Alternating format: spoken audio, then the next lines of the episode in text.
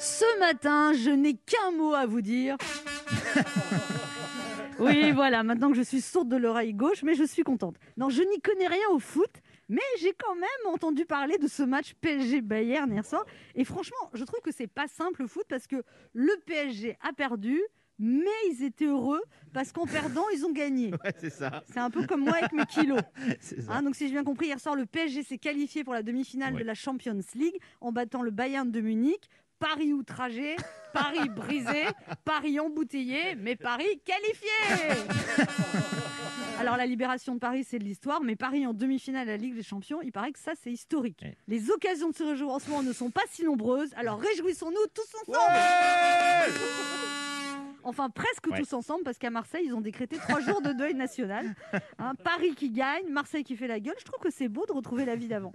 Alors, à 0-1, ils sont qualifiés. À 2-0, ils auraient été éliminés parce qu'on m'a expliqué que c'était à cause des buts Ouais, marqués à l'extérieur. Oui. Ça va. hein. ça compte double. Faut pas me prendre pour une quiche. Je sais bien qu'ils jouent euh, en extérieur, en plein air. D'accord?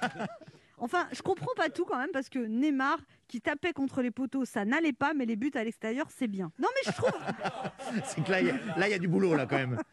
j'ai essayé de comprendre. Ah ouais. En plus, il exagère Neymar parce qu'il est capable de toucher un poteau de 50 cm, mais il n'arrive pas à rentrer la balle dans un espace de 7 mètres entre les deux poteaux. Ouais.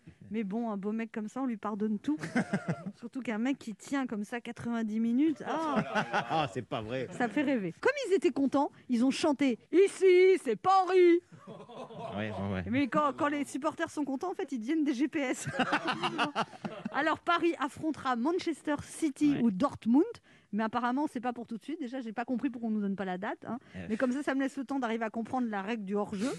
Et euh, je sais pas pour qui je serais. Parce que vous voyez, d'un côté, moi, je suis parisienne. Ici, c'est Paris. Voilà. Et de l'autre, les Anglais, les pauvres, je trouve qu'ils ont déjà beaucoup souffert ces derniers temps avec Meghan qui est partie et le prince Philippe qui est parti. Ouais, Et bon, Meghan peut revenir, mais pas le prince Philippe. Bref. Alors, le, le- le PSG, quand même, en plus, ils n'ont pas de chance. Ils risquent de gagner leur Ligue des Champions l'année où ils peuvent pas la fêter. Ouais. En tout cas, je ne sais pas si vous avez vu, mais Neymar, à la fin du match, qui est non seulement euh, beau, mais Oui. modeste, il a déclaré Je suis très heureux. Maintenant, on est en demi-finale, on doit travailler encore plus et s'améliorer. Et moi, je trouve qu'un homme comme ça, qui est modeste, beau, sportif. Mais il a compris hein, que vous aviez un crush pour lui. hein.